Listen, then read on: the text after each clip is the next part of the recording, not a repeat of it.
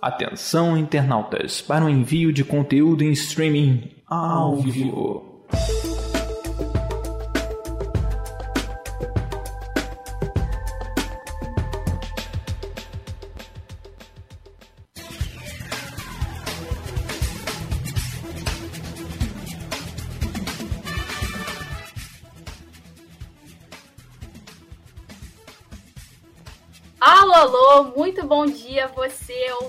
Audioativo. Eu sou Ana Lutz Grossi. Hoje é quinta-feira e precisamente 11 e 09 no horário de Brasília.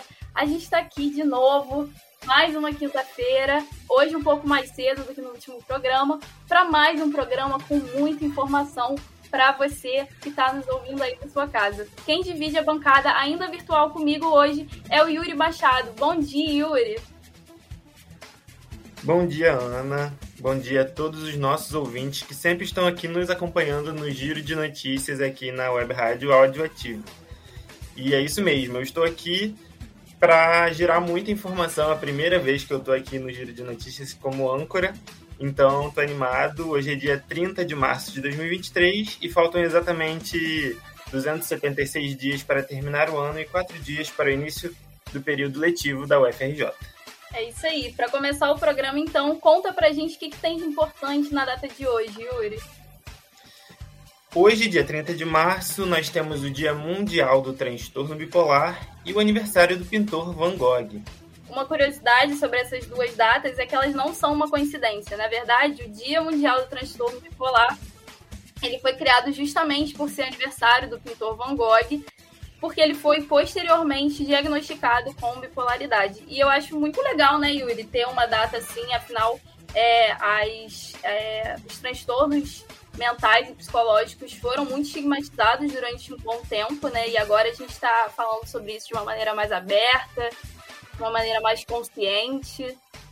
Exatamente, Ana. Com certeza a gente precisa, de uma vez por todas, né, entre muitas outras coisas, acabar com os preconceitos, principalmente com, com esse, essas doenças mentais, esses transtornos mentais, porque é algo tão comum e a gente precisa também estar atento a isso e respeitar acima de tudo. Então, acho muito importante ter esse dia. Isso aí, então, sem mais delongas, vamos para as leituras das capas de jornais. Jornal O Globo. De volta ao Brasil, Bolsonaro diz que o governo Lula não vai fazer o que bem quer. No Senado, Haddad diz que a âncora fiscal está em linha com o que tem de mais avançado. Lula reconhece que falas sobre Moro foram inapropriadas e deve ter cuidado com Bolsonaro. Jornal Folha de São Paulo. Órgão que julga recursos de aposentadorias levará 16 anos para zerar fila, estima TCU. Procuradoria pede a cassação do ministro Renan Filho e do governador de Alagoas. Defesa de Márcio Smelling questiona a reunião do governo Lula com atrizes que o denunciaram. Vamos agora para o nosso giro dos repórteres.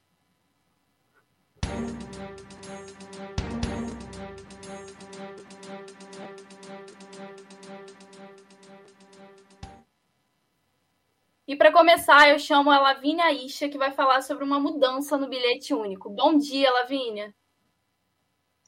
Bom dia, Bom dia, ouvintes. Bem, no dia 29 de março, no Diário Oficial do Município do Rio, a Prefeitura anunciou que a partir do dia 19 de abril, o passageiro que utilizar o BRT através do bilhete único carioca poderá fazer até três viagens com o valor de uma única passagem de R$ 4,30. O período para realizar as integrações será de três horas a partir do momento em que o passageiro usar o cartão no primeiro validador. Dessa forma, mais uma passagem será utilizada para o usuário, visto que no modelo atual só é possível realizar duas, duas viagens pelo preço de uma passagem. Obrigada, Lavínia.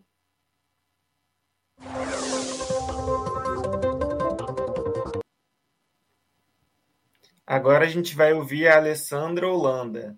Bom dia, Boa Alessandra. Tarde nos últimos dias viralizou nas redes sociais uma imagem que mostraria o Papa Francisco utilizando um estiloso casaco branco, no estilo puffer, enquanto seria fotografado nas ruas. As fotos inusitadas enganaram muitas pessoas que realmente acreditaram que Francisco apareceu com uma espécie de batina by Balenciaga. A roupa do Papa foi motivo de discussão entre internautas. De um lado, haviam pessoas elogiando sua modernidade e o seu senso de moda. De outro, haviam críticas a essa suposta modernidade e afirmando que um Papa devia se manter às tradições. No entanto, as fotos publicadas não são verdadeiras. Na realidade, elas foram criadas a partir de uma inteligência artificial.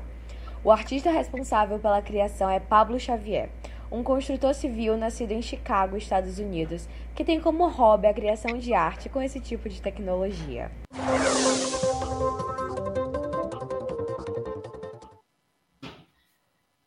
E agora é hora de saber o que é notícia nos três poderes. Política, os três poderes no seu rádio. O ex-presidente do Brasil, Jair Bolsonaro, retorna ao Brasil após 89 dias nos Estados Unidos. Bolsonaro embarcou na noite de quarta-feira e tem como previsto a chegada pela manhã de quinta. O ministro da Fazenda, Fernando Haddad, irá apresentar o um novo arcabouço fiscal. Ele se reunirá no dia de hoje com o presidente do Senado, Rodrigo Pacheco, e com líderes dos partidos da casa.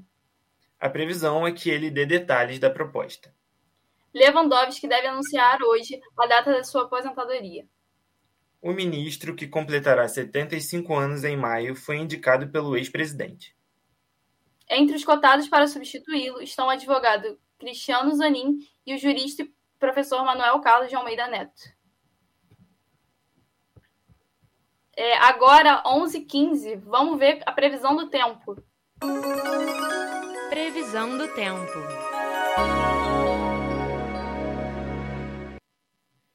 E hoje, mais uma vez, dia 30 de março de 2023, é, a gente, com a chegada do outono, né, dia 20 de março, há 10 dias atrás, a gente percebeu já uma mudança no tempo no Rio de Janeiro.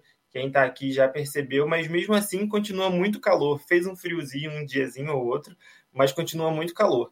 Hoje, especificamente, a máxima é de 34 graus e a mínima é de 23. É, tem o dia de sol com muitas nuvens e provavelmente pancadas de chuva à tarde e à noite. Deve também chover até terça que vem, então você prepara aí seu guarda-chuva que deve pegar uma chuvinha aí no final de semana. Agora vamos ouvir de trânsito. Como é que está o trânsito, Ana? Trânsito. Como anda a sua cidade? Avenida Brasil liberada. Carro que pegou fogo no Trevo das Margarinas já foi retirado no sentido Zona Oeste. O trânsito tem boas condições no trecho. No sentido centro, retenções de Ramos ao Caju. Carro enguiçado na linha vermelha. É, carro enguiçado ocupa uma faixa na linha vermelha na altura do Batalhão da Maré no sentido centro. E há retenções na via. Agora são 11 e 16 Vamos ouvir de esportes com Pedro. Foi um gol de anjo, um verdadeiro gol de placa. Filho maravilha, gostamos de você. Esporte. Pedro, vamos lá, fala aí pra gente o que, que tem de esporte essa semana, o que, que aconteceu. Fala Yuri, muito bom dia para você. Parabéns aí pela estreia né, na nossa bancada virtual do Giro de Notícias. Bom dia também para Ana Lourdes e para você ouvinte ligadinho no nosso Giro de Notícias. Bom, é, eu vou começar falando, vou dar um panorama aqui na verdade, né, dos quatro grandes times do Rio e não podemos, não posso começar diferente, né, de falar do Fla-Flu, mais uma final aí do Campeonato Carioca entre Flamengo e Fluminense. E o primeiro jogo já acontece no dia 1 de abril, sábado, né? E não é mentira isso, é verdade, vai acontecer no dia 1 de abril, às 8h30. O segundo jogo só no outro domingo. Essa partida, então, 8h30. E o, o, time mandante, né, primeiro, é o Flamengo, já que o Fluminense foi campeão aí da Taça Guanabara. Inclusive, né, vou ter que abrir com essa notícia mais quente, digamos assim, em relação a esse confronto, a essa final, um tempero a mais, né? Se não bastasse já a grande rivalidade entre esses dois times em relação à venda de ingressos. Né? Porque o jogo de volta, o Fluminense, que é o comandante, né, ele tem direito a comprar até um dia de compra antecipada em relação aos torcedores do Flamengo. É destinada só para os sócios. E aí o Fluminense esgotou esse, os setores mistos, né? E isso causou uma revolta aí no, entre os torcedores do Flamengo, enfim, porque o setor misto, teoricamente, era para ter duas torcidas, mas o Fluminense, torcedor do Fluminense foi ali mais ligeira e já comprou antecipado os seus ingressos, que é do direito do Fluminense, né? Já que isso é uma regra que vale para os dois times. Mas, enfim, um tempero a mais para esse, esse confronto. Agradecer aqui também a participação dos nossos ouvintes né, nesse, nesse tema quente. A Júlia Sodré está ouvindo a gente agora, Tricolor, mandou mensagem aqui também falando, né, mandando o Twitter ontem bombou. E o meu amigo, nossos amigos Felipe Campos, o Tom e o Eduardo Amorim também mandaram mensagem aqui para gente falando desse tema quente aí do Fla-Flu. Mas o que interessa é o futebol, né? E entrando nos campos, nos gramados agora, a notícia que não agrada o torcedor do Negro é o, a, ausência do Arrascaeta. Nas duas finais já está confirmado, o Arrascaeta não joga. Nem o primeiro jogo, nem o segundo, por conta da lesão no adutor da coxa esquerda. Só deve voltar no final de abril início de maio. Então, aí desfalque importantíssimo. Quem deve entrar no lugar é o Everton Ribeiro. No caso do Fluminense também tem uma é, é, é um, um, boato aí que talvez John Arias não consiga jogar o primeiro jogo, mas ainda nada confirmado para essa também uma, um desfalque muito importante que seria, né, é, para o Fluminense. O Arias é um grande jogador, está ali fazendo uma função muito importante nesse esquema do Fluminense. Bom, agora falando do Vasco, né, o Vasco que só vai ter agora voltar a, a, aos gramados no Campeonato Brasileiro, vai abrir aí o, uma pedreira já, dois jogos bem difíceis contra o Atlético Mineiro no dia 16 de abril, depois contra o Palmeiras em casa no dia 24, 23, perdão, 23 de abril. Então o Vasco pensando aí já no Campeonato Brasileiro. É, e falando da Copa Rio Feminina, que é um torneio que a Audioativo está acompanhando, vai cobrir. É, o Vasco perdeu para o Botafogo, isso fez com que a treinadora do Vasco, Jaquiane Correia, fosse demitida. Então, também aí uma situação complicada para o Vasco na Copa Rio Feminina, que a Audioativo está ligadinha, está acompanhando. E o Botafogo, que também tem desafio no Campeonato Carioca, mas pela Taça Rio, né? O Botafogo está na final da Taça Rio, vai pegar o Aldax dia 2 de abril, no domingo, às 6 horas da tarde, o primeiro jogo e o segundo jogo dia 8, às 4 da tarde. Lembrando que esse, esse jogo vale muito para o Botafogo, não só por ser um título, mas também porque o Botafogo precisa vencer a Taça Rio se quiser garantir uma vaga na Copa do Brasil do ano que vem. Se não for por esse caminho, o único caminho seria sendo campeão da Copa do Brasil, ou seja, bem mais fácil ganhar logo a Taça Rio para o torcedor do Botafogo, que já ficou bem chateado de não estar tá disputando aí o, o quadrangular do Campeonato Carioca. Bom, tem muito mais sobre futebol daqui a pouco. Mais tarde, 4 horas, no Giro dos Esportes. Quem vai apresentar é o nosso querido Zé Vitor e o Luan. Então fique ligado na programação do Audioativo, que mais tarde tem muito mais esporte para você. Bom, volto com vocês, Yuri e Ana. Muito obrigada, Valeu. Pedro. Eu adoraria conversar com você um pouco mais sobre esporte, mas tanto eu quanto o Yuri, eu acho que a gente não, não tem, não domina muito do assunto. Eu só sei que eu, como uma vascaína, estou sofrendo por faltas de jogos do meu time e futebol é só isso que eu posso dizer nesse momento. É, então, já que a gente, a gente não consegue falar muito bem, eu convido você que está ouvindo a gente para ir no Instagram do, da Audioativo, audioativo.eco, porque tem bastante coisa legal ultimamente é, o professor Gabriel Colares com vários alunos que participam da Audioativo, estão fazendo um trabalho muito legal sobre esportes, então vai é lá isso, conferir. É isso aí, é verdade. Bom, antes de puxar o intervalo, eu só queria fazer uma correção. A gente falou que o ministro Lewandowski foi indicado pelo ex-presidente, mas na verdade ele foi indicado pelo presidente Lula em 2006. Então fica aí a correção. É, e agora. Desculpa? Yuri, você falou alguma coisa? Não, não. Ah, tá. Então, agora vamos ao intervalo e vocês vão escutar um pedacinho de Happier Than Ever, da Billie Eilish, que cantou no Lollapalooza, né? Fez uma, um belo show, uma bela apresentação. Então, daqui a pouco a gente volta, não saiam daí, que a gente tem muito mais informação, muito mais notícias para vocês.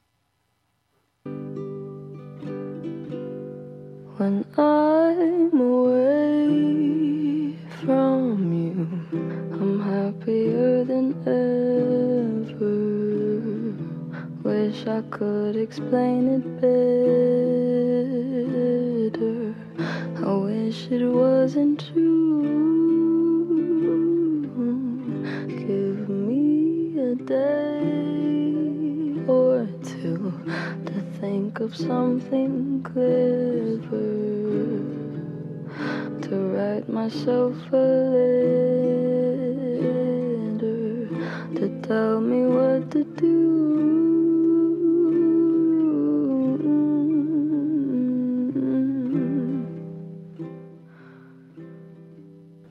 Apenas um ouvinte. Acesse e participe. Portal Audiativo. Propagação sem barreiras. 11 horas e 23 minutinhos. Está de volta o segundo bloco do Giro de Notícias.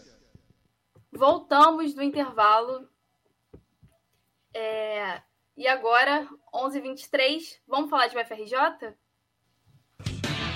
Universidade.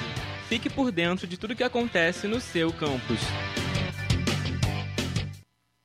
Vou chamar a Beatriz Assis para a gente falar sobre a recepção que a UFRJ está preparando para os calouros. Então, bom dia, Bia. O que, que você fala sobre isso? Bom dia, Ana. Bom dia, Yuri. Eu trouxe aqui que a UFRJ está se, pre se, preparando né, para receber os calouros do primeiro semestre de 2023. E na última segunda teve a inscrição em disciplinas de maneira presencial.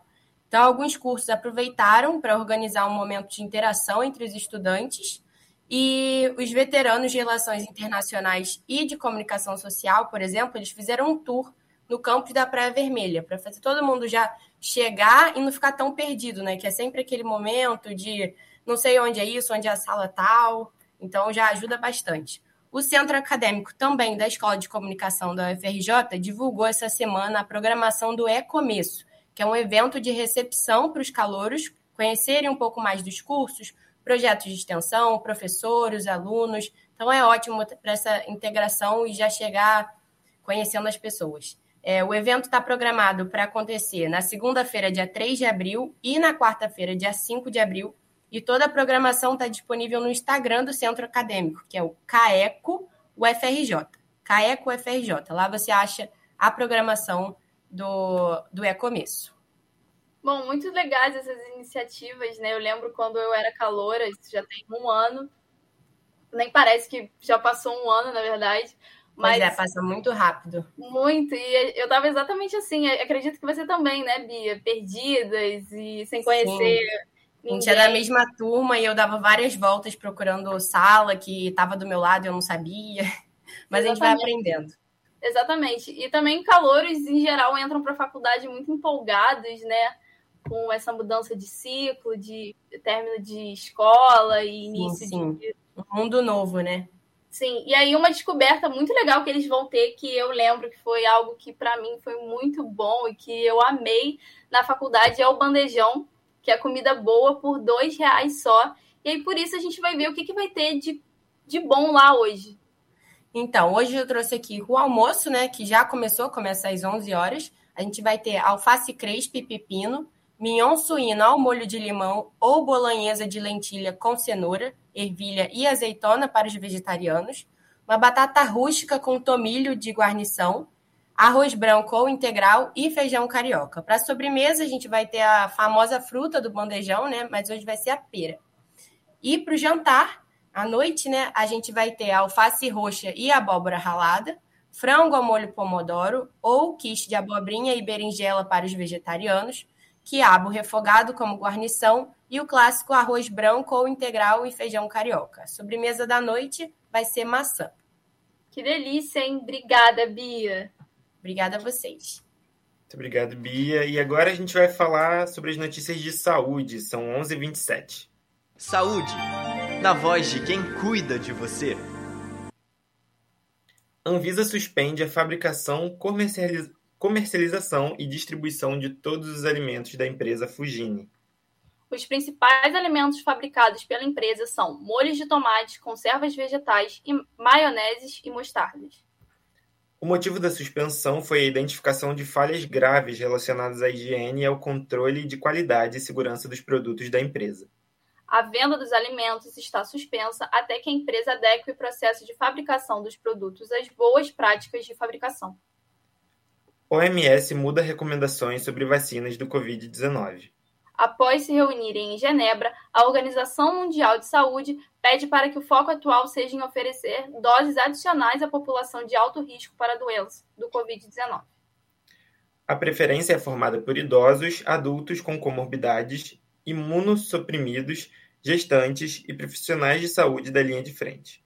Além das três doses, aplicações adicionais como a quarta e a quinta dose são necessárias para manter a proteção. Agora, Agora... Vai...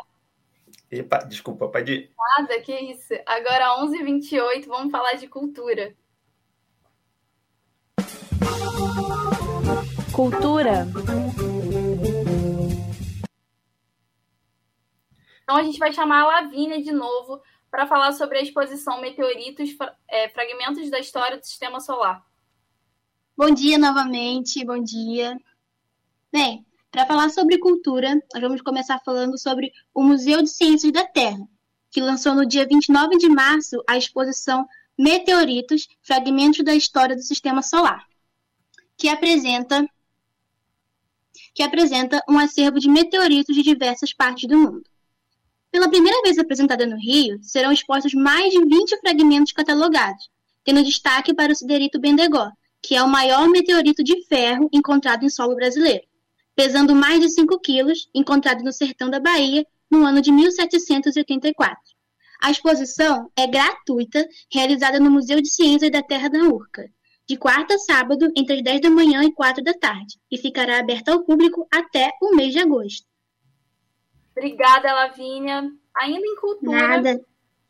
Ainda em cultura, a gente teve na semana passada o grande Lola Palusa, que acontece em São Paulo. A gente teve shows como é, da Billie Eilish, Lil Nas X, Tame Impala, 21 Pilots, a Rosalia, né, a Melanie Martinez. E aí, Yuri, você acompanhou os shows? Tem algum cantor que você goste muito que veio se apresentar no Brasil? Acompanhei sim, com certeza, vi a maioria dos shows e assim, para ser sincero, a minha preferida é a Billie Eilish, como a gente tocou. Aí a música dela Happier Than Ever, que também é a minha música preferida dela, e para mim foi um show incrível, assim. Eu queria muito estar tá lá, não consegui porque infelizmente o Lollapalooza é um pouco caro e é em São Paulo, mas é, foi um show muito bom, Lil Nas X também, 21 Pilots, é, Rosalia também, a galera falou que o show foi muito bom, foi um show bem alto astral, assim. E eu achei muito maneiro. É, a gente teve algumas polêmicas com o Lollapalooza, você ouviu falar, Ana? Eu vi. Vi o cancelamento do Drake, né? Cara, tipo, além disso, né? Mas vamos falar dos cancelamentos. Vários artistas cancelaram, é, como o Blink-182, a Willow, Dominic Fike, o 100 Gags, o Amar Apollo e o Drake. O Drake foi polêmico porque ele cancelou no dia do show. No dia do show ele simplesmente disse que não ia dar para ir porque ele estava sem equipe e cancelou. Aí depois tiveram algumas declarações, aparentemente, dele falando sobre o público brasileiro, que é muito exigente, não sei o que ele quer dizer com isso, mas é, ele foi muito criticado por causa disso. Drake, que já tem um histórico aí não muito bom em relação a estrelismo e a essas coisas.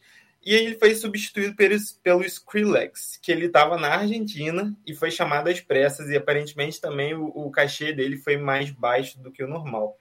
Então a gente teve aí essa, essas confusões no Lollapalooza. Algumas pessoas falaram que o, que o festival estava um pouco desorganizado também. Então teve esses probleminhas, mas no geral parece que foi uma experiência boa para a maioria das pessoas que estavam lá. A gente também teve uma polêmica grande sobre é, o uso de trabalho escravo em alguma parte do Lollapalooza é e foi, foi pesado, os internautas caíram em cima, né? Porque realmente é um assunto muito delicado, então a gente precisa prestar atenção nessas coisas para que não aconteça, né? Mas em meio às polêmicas, é, é, mais ou menos isso sobre o Lola. Bom, teve uma outra polêmica também da cantora Aurora, né? E o baterista Sim. dela, por é, foi acusado de fazer uma. Ele, ele fez, né? Na verdade, uma saudação nazista e também tinha postado. É, feito posts com alusão à supremacia branca. É muito, bom, muitas polêmicas nesse Lula Palusa esse ano, hein? Pois é. E agora. Vai, pode falar. Não, Não é, a Aurora foi, tentou se justificar defendendo ele, o baterista, ele também fez um post, mas a gente não sabe exatamente, né, por quê. Mas é isso. Os dois foram extremamente criticados, né, nas redes sociais. Bom, agora às 11h33 a gente vai chegando ao fim do programa. É... Queria convidar vocês a acessar nosso site www.audioativo.com para ouvir nossos podcasts. É... Também acessar o Instagram, audioativo.eco. Muito a galera obrigado, do... gente. Desculpa. a galera do esporte está fazendo um trabalho super legal lá. A gente aqui do núcleo de entretenimento é, também. Então é muito legal. Gostaria muito que vocês acompanhassem. Hoje às quatro tem o giro do giro de esportes, né? Que o Pedro tinha comentado. E aí queria agradecer, agradecer a você, Yuri, parabenizar você pela sua estreia como âncora, agradecer todos os repórteres que nos ajudaram a montar esse programa e a você, ouvinte, que nos acompanhou até aqui. Muito obrigado, gente. Foi ótimo estar aqui nessa estreia. Eu gostei bastante. É uma loucura, mas é muito interessante a gente pegar a experiência e também se divertir aqui, né? Falar sobre notícias. Muito obrigado a todos e obrigado, Ana, pela ajuda também, a parceria, a todos os repórteres e aos ouvintes, principalmente. Então é isso. A gente vai ficar aqui por hoje. Tchau, tchau. Áudio Ativo, sua rádio, seu portal.